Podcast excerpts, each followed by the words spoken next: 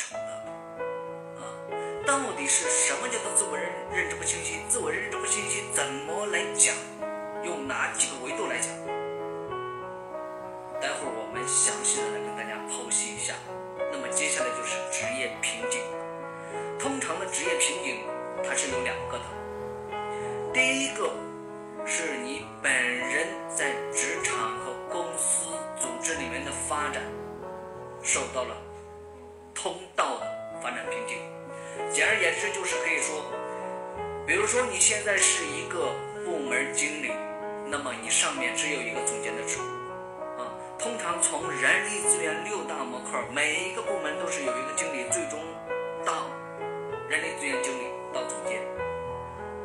那么这单一的管理型的职能的发展通道，啊，公司没有给你提供相应的平台，那么你个人的能力已经达到了，那么这个时候就会出现职业瓶颈。第二个职业瓶颈是什么呢？也就是说你自身。岗位胜任力目前不够用了，素质太低了，不符合于企业平台的需求，那么这个叫做个人的瓶颈。职业瓶颈分两个，一个是在组织内的发展的瓶颈，第二个个人能力上出现问题，啊，这样就会出现跳槽啊，重新的选找选择工作呀，啊，那么这就叫做职业瓶颈。接下来就是职场成熟度，职场成熟度，比如说你的职业心态呀，你对工作、对工作和生活的心态到底是什么？你对这份工作是否热爱，是否认同？啊，这个就是职业心态。你处理人际关系，啊，处理繁琐的事情，你是消极的还是积极的？那么这也叫做职业心态，好，接下来就是职业素养。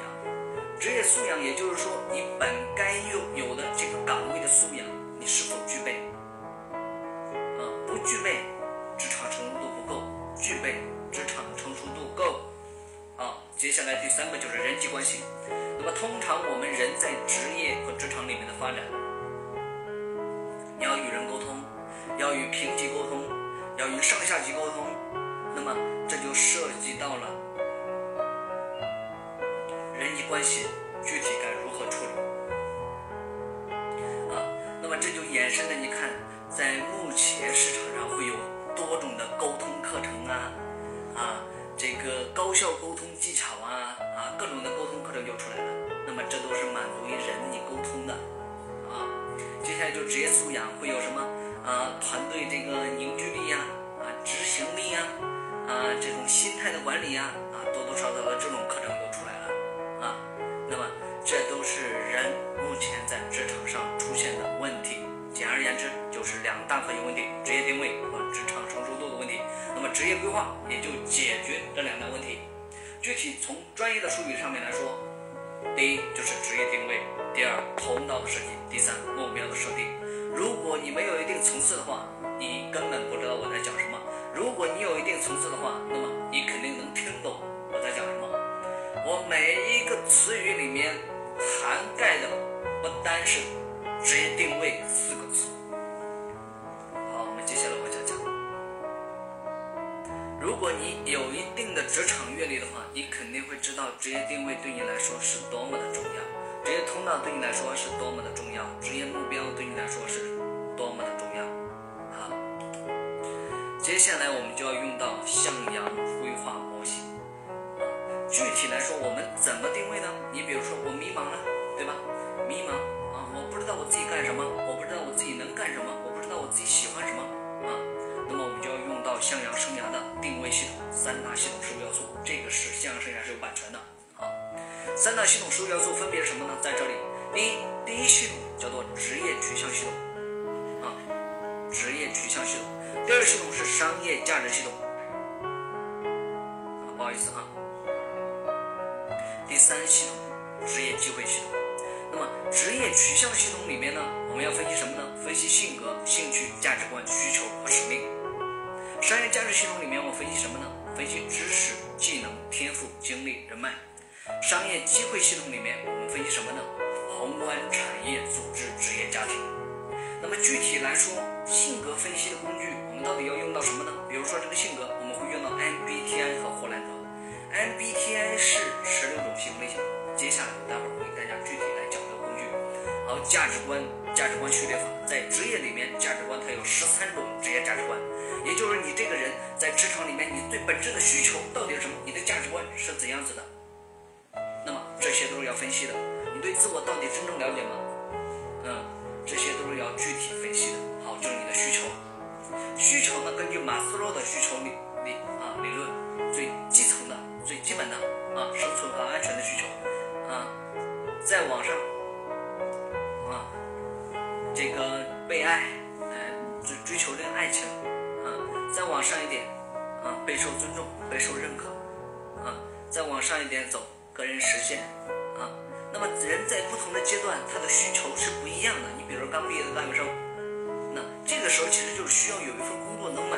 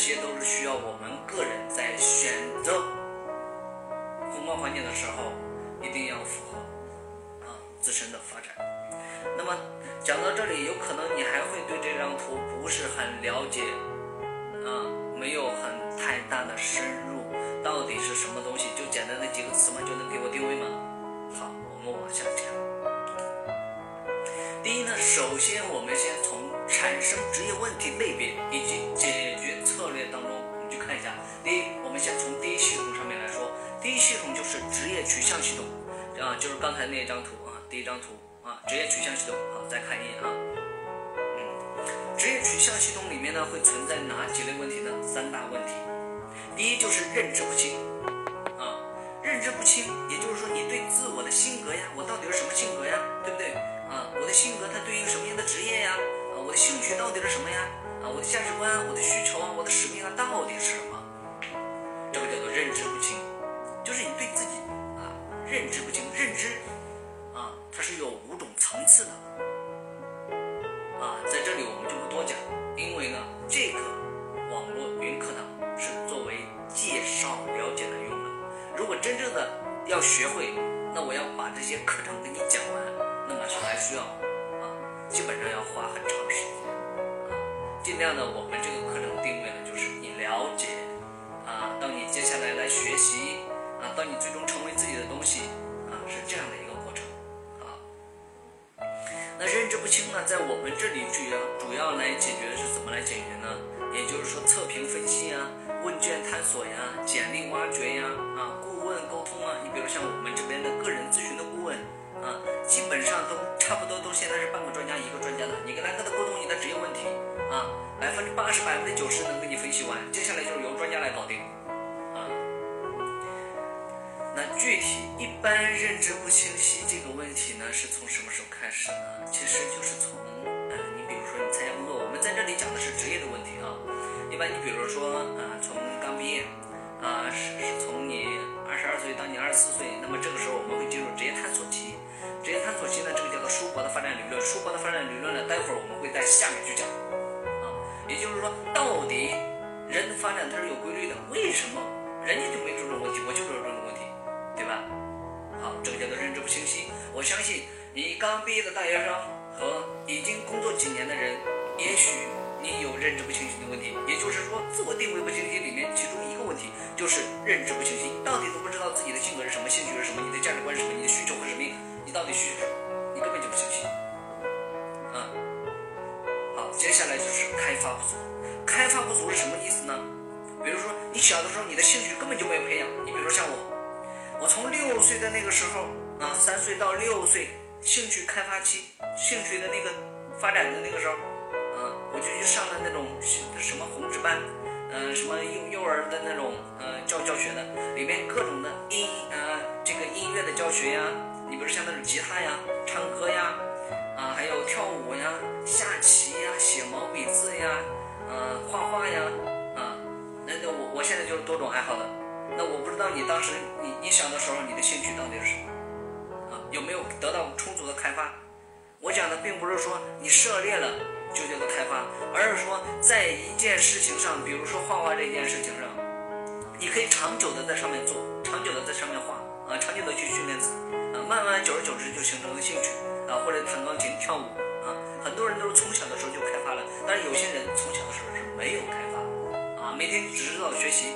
啊，看电视，啊，有的是打游戏，对吧？那么打游戏嘛，那那叫兴趣啊，那也可以叫做兴趣，就是玩游戏、玩电脑，啊，真正的兴趣它是有三种层次的，啊，兴趣、乐趣、志趣。小的时候是兴趣，到大的时候是乐趣和志趣，变成志趣的时候就变成了职业了，好吧？你比如说像我，像王老师我，我在这给你们讲了，我的口才，我的语言表达能力，那么。这个就是从小开发的，我的主持功底，我的讲课功底，那么这就是从小开发到现在变成了志趣，我就愿意讲，我愿意分享，啊，那么有些人他就不愿意讲，对不对？我不愿意分享，我不，我就尊重内心的这个世界感受的，那么这就叫做开发不足，啊，那具体呢就要识别原因，分析你的成长性和成长策略，啊，你小时候成长环境。你成长的时候，你你老妈有没有？你老爸老妈有没有对你进行这种个人成长的这种训练？有没有具体的方法和策略，在该有的年龄段有没有去形成？啊，那么这就要分析归归根结底归根到你的家庭里面去了。接下来就是匹配不足，啊，匹配不足是什么呢？也就是内在的整合，啊，你一定要找准核心点。什么叫做内在整合找准核心点呢？你内在的性格、你的需求、你的使命、你的价值观，你到底是什么东西？你你你你清楚吗？比如说你的性格到底是什么？啊，我讲到这里，你有可能很难理解，你还是不理解，没关系，我们往下听啊。接下来就是分析不匹配的程度。那这个不匹配、匹配不足是什么？啊，具体来说，也就是说个人的取向系统。就是你最擅长和最向往的那个地方，目前宏观环境不匹配，要么是你不匹配宏观环境，要么是宏观环境不匹配你，两种。那么接下来就是结合多项的要素做出决策，转型可行性的分析啊，这是在职业规划领域。听不懂没关系，继续往下讲。好接下来就是产生职业问题类别及解决策略，就是第二个系统，职业价值系统。职业价值系统里面呢，我们会分析到知识、经历、天赋、经历啊、人脉、技能啊。第一个就是知识认知不清晰。啊，知识认知不清晰呢，也就是说，这个也可以通过测评分析呀、问卷探索呀、简历挖掘呀和顾客这个啊这个顾问沟通，啊，把这些知识啊具体梳理一下。嗯，接下来啊，像这种技能、天赋、经历、人脉啊，我们可以说为储备不足。啊，就是储备不足，其实最多呢，啊，讲的是知识和技能，啊，如果就是说针对呢求职的这个职业问题呢，方案中就要考虑到这个求职辅导，啊，你比如说有些人他其实就是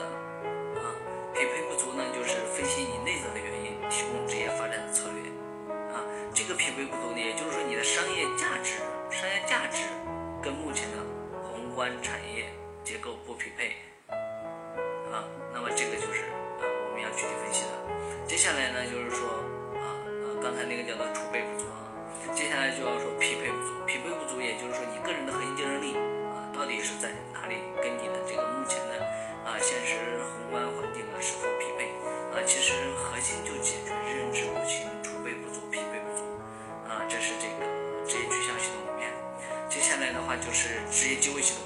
职业机会系统里面的话，你比如说你对宏观环境啊你不清晰啊，认知不清晰啊，这个认知不清晰就是信息搜集与提供啊，你需要广泛、专业、有价值啊、有效的这个职业信息。那么这个的话就是说职业规划啊，职业规划师会来给你提供的啊，因为每个人你所在的行业、你所学的专业、你所经历的，那么你对宏观环境啊这么多行业的信息，你肯定是不了解帮你提供。啊啊，其实呢也有专门的这种行业分析啊啊产业分析的书籍的。接下来就是支持不足啊，支持不足呢是说明什么意思呢？你比如说你个人在一个组织里面很有能力，对吧？但是这个公司平台有限呢啊，对不对？你想干的事情公司它不支持你，那么这个就叫支持不足。接下来就是匹配不足啊，支持不足里面我们再讲一个就是家庭啊，比如说你想创业，对吧？但你家庭不支持，啊，这也是一方面原因。但有的人如果支持，啊，那么你就不会出现这种焦虑的问题。好，接下来是匹配不足。匹配不足是什么呢？也就是说，当你在一个公司和组织结结构里面，你的个人取向和商业价值都很高的时候，你的取向很明确。你比如说，啊，你就想当一个培训师，你就想当一个讲师，对吧？那么你去了这家公司，他就。专业的培训公司和讲师，那么你这个平台匹配吗？它不匹配。啊，你个人的需求，你你想需求一个月是五万块钱的薪资，但是公司只给你两万，那么匹配吗？也不匹配。啊，所以呢，这里面会讲到具体的匹配不足是什么。如果你有一定职场阅历的话，你能听懂我讲什么？这个课程是最低工龄八年以上、三十岁以上的人在 CCDM 里面学。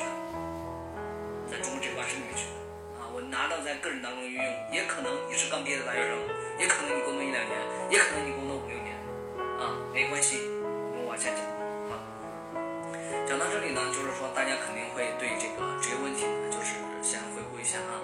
第一呢，就是我们在职业里面我们会解决两大核心问题，两大核心问题是什么呢？啊，职业定位和职场成熟度。那么一般出现职业问题，你比如说我定位不清晰，我到底是为什么定位不清晰啊？比如说定位不清晰的存在两个，要么就是重新选择工作，就是要转型，对吧？要么就是我刚毕业，我我要去找工作。你看，工龄一两年呢，就是频繁跳槽啊，在那个麦肯锡的数据调查里面，百分之三十的刚一到三年的毕业生跳槽率很高啊，有百分之三十。那么这个就是定位不清晰，定位不清晰就是有你的认知、你的你的商业价值、你的匹配啊、你的储备啊和你的匹配不足，对不对？一般刚毕业大学生，我们会讲究职业取向系统。职业取向系统里，也就是说什么呢？也就是说你自己最本质的、最想要的那个东西是什么？你的知识、你的商业价值有什么？你有什么？最终是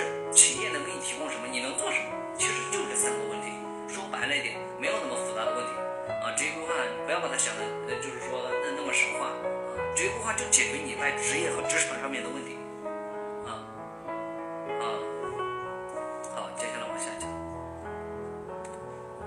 那么呢，也就讲到这里呢，我们把这个霍兰德的这个性格呢，跟大家讲一下啊。刚才呢，就是说大概就是跟大家讲了一下，就是在啊三大系统十五要素里面，我们具体就是向阳剩下的那个定位模型里面，我们具体要讲什么啊？那么接下来呢，就是说霍兰德的啊性格类型啊啊不要瞌睡啊，在听的不要瞌睡，好吧？要继续往下听。在霍兰德的性格分析当中呢，它是有六角类型的，也就是说，一般我们会分前三，也就是说，一个人啊，你这六种类型都是有的。那么主要是看哪个是你的主导，哪个是辅助，哪个是次要。你可能会问，什么是主导，什么是辅助，什么是次要呢？那我们先把这六种类型先一一分析一下。接下来我们再讲他们到底是怎么在职业啊职业中是运用的。第一呢，我们首先来讲企业型。企业型呢啊，它用英文缩写啊，简称 E 啊。企业型呢，他喜欢和人在一起的工作，基于组织和经济的收益，去说服、影响人们从事任务的执行和领导和管理的工作，这个叫做企业型。啊，企业型具体的，他是善于与人沟通的，他的与人沟通是带有目的性的、教导性的、引导性的、说服性的。那么，这种一般做领导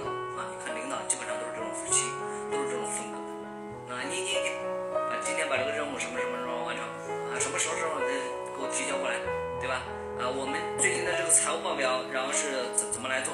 然后是我们的这个业务开展啊，这个战战略，然后是。啊，最最最近要调整，你看，呃，领领导，对吧？不单是事务型的管理，还有管人对权力的这种控制。那么，这一般就是企业型的。啊，接下来呢，就是社会型。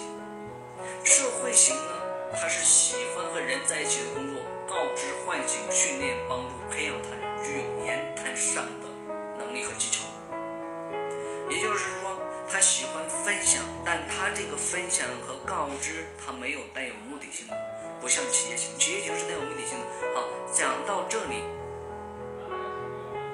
性格类型没有分好坏，只是作为我们的一个参考而已。所以呢，希望你不要有误导，好吧？我在这，我在这里跟大家，它只是作为我们分析个人职业取向的一个工具而已。啊作为参考，啊，不是给人来归类的，啊，那么社会型呢，它一般是在教育咨询领域，啊，你比如说像这种老师呀，啊，公务员呐，行政人员呐，人力资源呐，接下来就是艺术型，艺术型呢，它是跟一种概念打交道。啊，它拥有艺术创新和直觉上的能力，喜欢在非结构的环境下发挥他们的想象和创造。啊，你比如说像我，我其实我都是有艺术型的。我艺术型的是什么呢？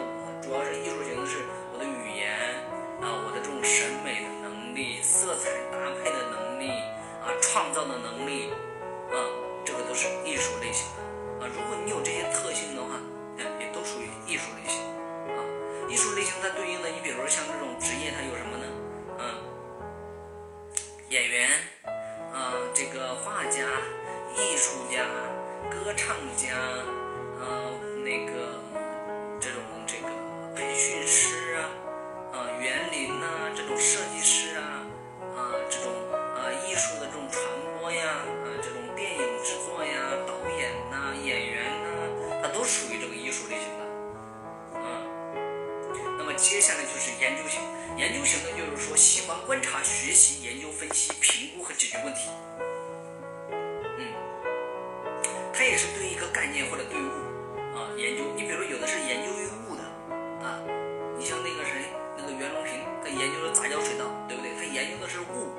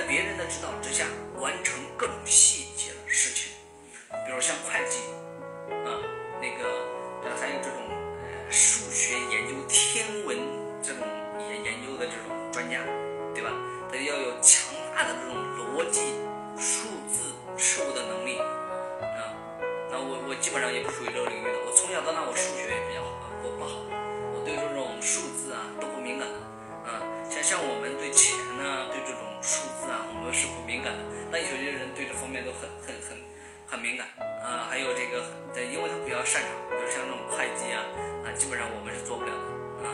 这这这就是要找这种啊啊，不好意思不好意思不好意思，嗯，以这种为为主导的这种这种人啊，他他可以就是来完成的啊。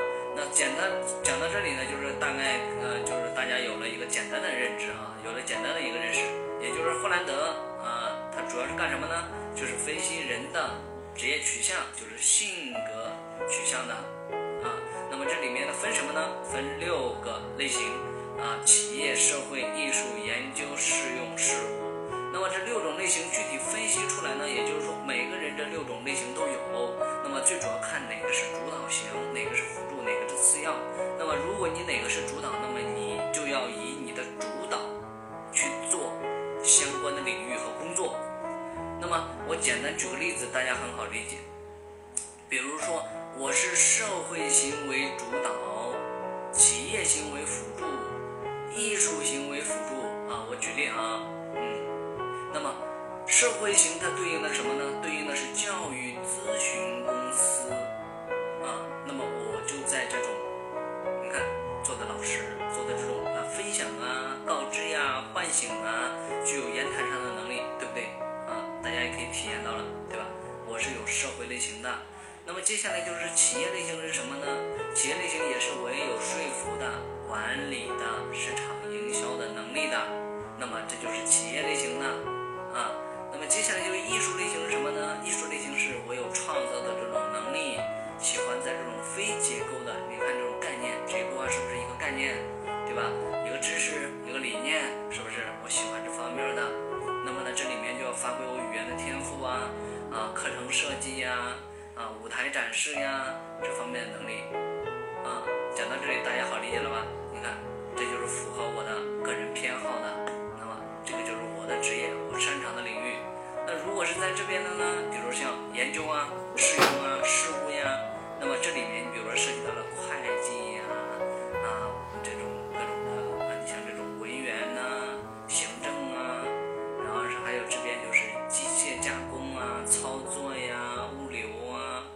这边就是研究人员了，你你看，这就是他会分类的，所以呢，就是说大家一定要啊看一下测一下，看看自己到底是属于哪个类型的。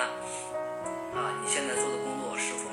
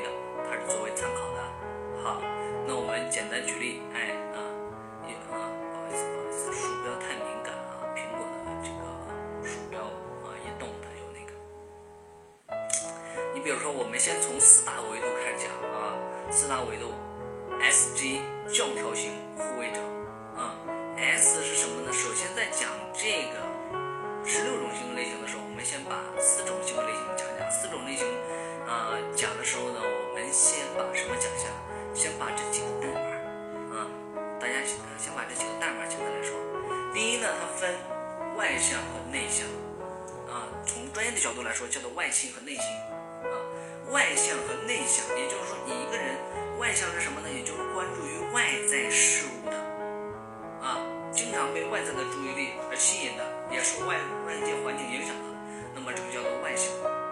那么接下来还有内向，内向是什么呢？关注于内心这种感受的，走心里的这种人，走心的，啊，就是有什么心事呢，也不愿意跟别人交流。然后是比如说，呃，周边发生个什么事情呢，也不影响自己的情绪，那这种人就叫内向。简就是说，这个具体的要讲，那么肯定里面要很很深的东西啊。简单理解一下就好了啊，好吧？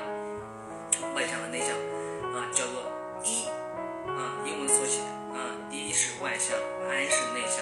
好，接下来讲实感和直觉啊，实感是什么呢？啊，实感就是那个 N 啊，N 呢，N 是实感啊，而不是 N 是直觉，直觉。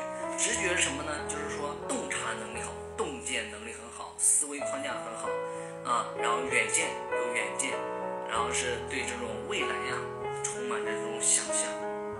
啊，s 是什么呢？s 是实感，实感它是关注于当下，对一些细节性的东西啊比较感兴趣，啊，关注于细节。啊。那么这就 n 和 s 接下来就是 p 和 s。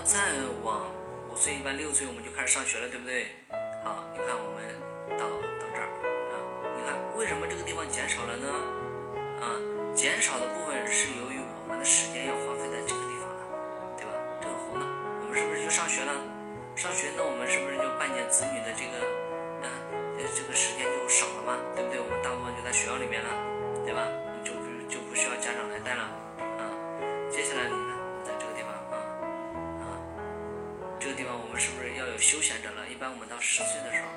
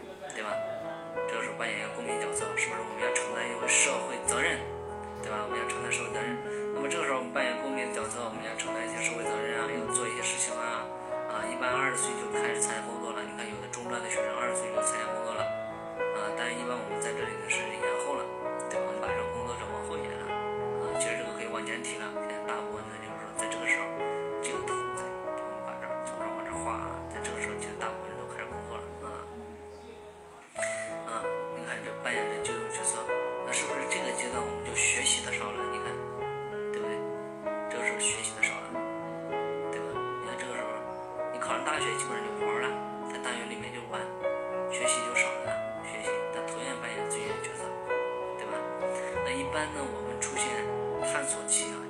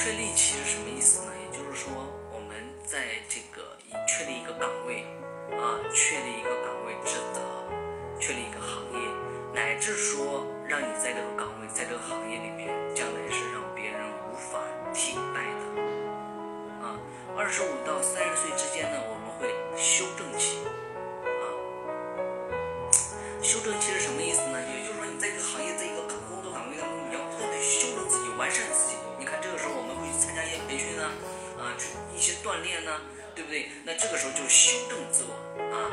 有的人在这个年龄段还会去跳槽啊换一家工作岗位啊你或者是遇到瓶颈了对不对？那这个时候就是说要跳槽对吧？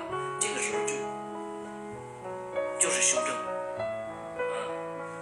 你看在这个地方为什么是持家者呢？我们没有到三十岁对不对？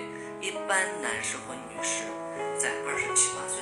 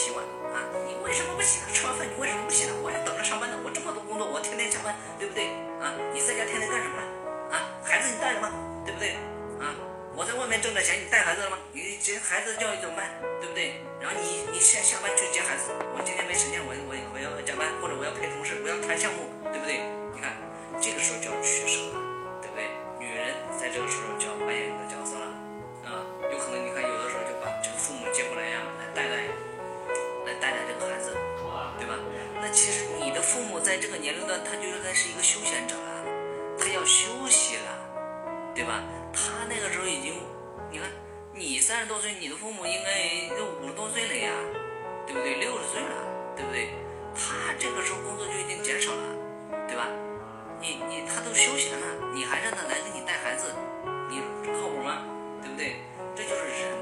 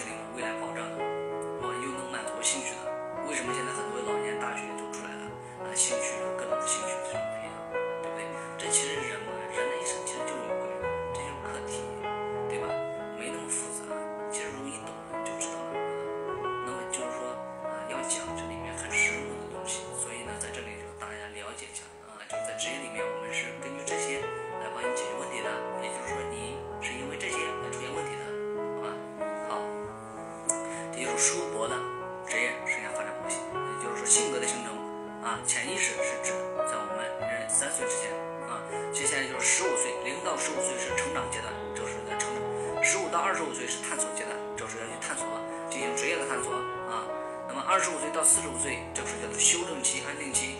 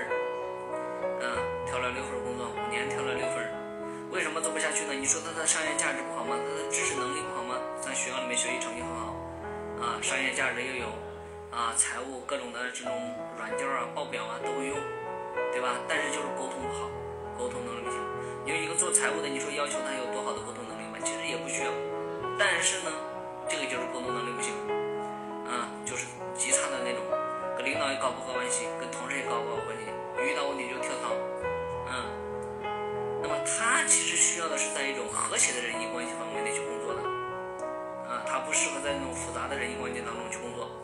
那么这个时候你就要分析了呀，这个就是你个人本身是不善于这种复杂的人际关系当中，那你就找一个简单的嘛。这不是很简单的事情吗？其实有些人就活不明白，我就这样讲嘛。现在人就活不明白，稀里糊涂的，啊，总把它认为是自己的缺点，啊，其实说白一点就是不匹配，你对自我不了解，懂吗？你比如说你不喜欢这样工作，你不喜欢就不喜欢，对不对？对吧？你喜欢这个就是喜欢，就是喜欢做喜欢的，对吧？你有什么不喜欢喜欢啊？对不对？不喜欢就不喜欢嘛，对不对？别人一说你啊。工作上没有分不喜欢和喜欢，扯淡，对不对？你让你的领导，你你说这句话的，你问他，他如果他不喜欢当领导，你能当领导吗？痛苦死了，对吧？管人要协调，对不对？说这句话的人就不负责任，对吧？人就是活不明白，我就这样讲嘛。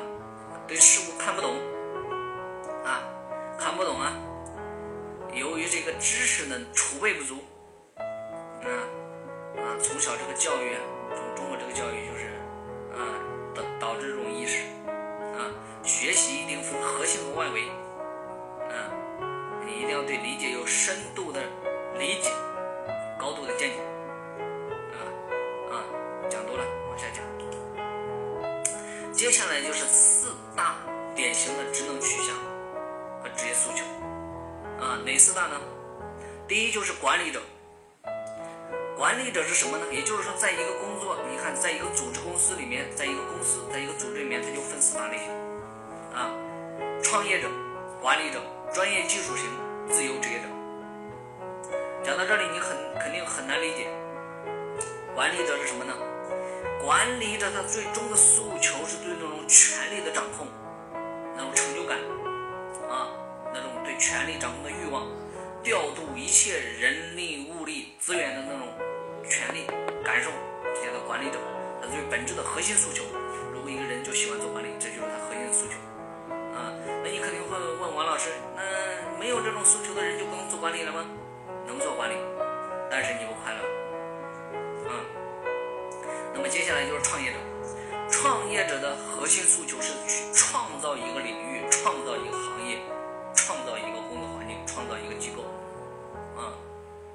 体验那种。从无到有的那种创造出来的那种过程和感觉，这叫做创业者，啊，成功的那种感觉，啊，自己动手创作的那种感觉，整个过程。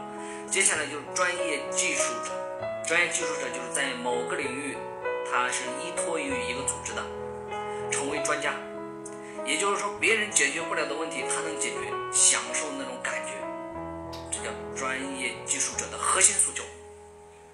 啊，接下来就是自由职业者。自由职业者就是他不依托一个组织，他喜欢自由的环境生活工作啊。你看有很多人其实就是说，呃，像老外，其实很多老外基本上就是活儿很好的，每天你看就是，嗯，可以到不同的国家去旅旅游啊，顺便工作工作，这就是他们追求的工作。那么对于有的人他就不能理解，生活还能这样子的，对不对？这就是不同人的核心诉求是不一样的，嗯。那么管理者其实它分两种，一种是全面管理，一种是职能管理。全面管理是什么意思呢？全面管理是人物资源所有的事情的管理，职能管理是什么呢？也就是说他在他专业的技术领域，他兼带的管理，啊，为了满足他的职能的发展。简单管理，这就是专业技术，专业技术员。啊，我们举例，比如管理者，部门管理者啊，总监啊，总经理啊，老板呢，对吧？啊，主管呢，这些的管理者。啊，创业者呢，创业者就是创业老板。自由职业者，那刚才举例了，也不举了。画家呀，艺术家，你看画家啊，自由职业者。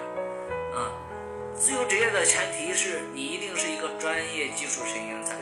啊，你看现在有很多大学生，我也向往这种生活。你都没有商业价值，你向往这种生活，你拿什么？啊，有的人世界那么大，我想出去走走。除非你有很好的积蓄，你在某个领域是专家，你发表一篇论文，你即便是去玩，你写一篇博客，写一篇文章，都有人给你钱。那起码你要成为某一个领域的专家，你才能达到自由职业者。啊，专业技术型人才，专业技术型人才一般是职能岗，职能岗你比如说是什么呢？研发部门啦。行政部啊，人事部呀，销售部啊，就是说从销售一直往上走走走走走走，成为一个销售领域的专家，最终到培训啊这种，那么就是专业技术人员。所以在这个地方，你就要分析自己到底你是属于哪个类型的啊。有的人明明是专业技术人人才，非要去做管理，痛苦吧？啊，专业技术型人才，他最核心的诉求是。啊，在一个组织里面可以不断的成长，体验那种成功、成长、成为专家的感觉，这是你们的核心诉求。啊，讲到这里，你可以想一下自己到底属于哪种类型的。啊，我们往下讲，接下来就是施恩的圆锥体，也就是在一个组织里面，它有发展，它是有三个维度的：向上发展、平行发展和向内发展。在一个组织里面呢，一般的话，我们说什么呢？向内发展，它有两个维度，向核心部门发展。简而言之，怎么说呢？比如说，你是一家金融公司，以销售为主的、为导向的，那么你的核心职能部门就是以销售，你其他的人力资源就是边缘，行政就是边缘，财务就是边缘岗。那么在人力资源里面又分招聘、薪酬、培训、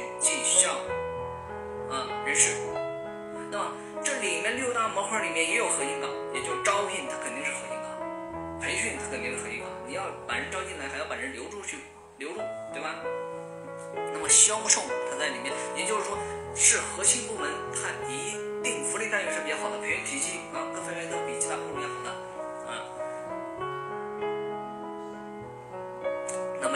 就要对你个人的要求就比较高了。你在选择一家公司的时候，你到底要看一下这家公司到底是什么类型的。比如有的人，我想成为一个人力资源的专家，啊，那么你到了一家快递公司去做人力资源，你就是做到人力资源总监，你能成为专家吗？你也成为不了专家。我就这么跟你讲，啊，那么有可能你会成为专家，但是呢，前提是如果你想成为一个人力资源专家，那你也可以去专门的人力资源的这种公司，面对的面就比较广了，啊，那么还有向上发展，组织上发展，也就是说我们从低职级啊，不同的职级啊往上发展的，啊，比如说从部门专员啊到主管到经理到总监，这就是向上发展，啊，向内发展还有一个，刚才忘讲了，也就是说，比如说一个新进员工刚到一家公司，你需要。企业文化接纳你你需要接纳这个企业文化你需要被老员工接纳这个就要向内发展有的人就不懂啊刚毕业的大学生爱表现对吧？什么都不懂嗯你要虚心学习这个时候刚进来你需要大家来接纳你接受你这就是规律懂吧为什么有的人在职职场里面就能发展好啊这就是规律啊不懂职场发展的成实现个人的价值实现，啊，懂得太少了，嗯，职业职业规划的技能一定要学习，啊，即便是你在你那个领域是专家，那么你有可迁移的能力，啊，但是如果要想在职业规划领域，在职场里面有很好的发展，那么学习职业规划对你来讲，那么相当重要，啊，接下来就是八大职业发展策略，八大职业发展策略啊，就是说。第一，工作丰富化策略。工作丰富化策略是什么呢？比如说你是做销售的，那么你也可以去做培训，跨部门跨部门协作，那么这个其实就可以增强你在这个公司里面的地位啊。工作丰富化策略，让老板让别人看到你还有其他方面的能力，你不单是这个领，你不单是这个部门的，你不单是这个职能的领能力，你还有其他的复合型的这种现在复合型的人才很重要，嗯。接下来就是知识技能发展策略，那么这个可以通过学习啊、训练啊、啊交流啊、啊机会拓展策略。机会拓展策略呢，你可以向外拓展，也可以向组织内拓展。啊，机会拓展，你比如说你已经是人力资源总监了，你已经发展到了瓶颈了，那么这个时候你就可以选择第二职业，或者你到第三方、第三方公司里面去，对吧？机会拓展策略也可以进行交流啊，然后这种啊机会拓展策略。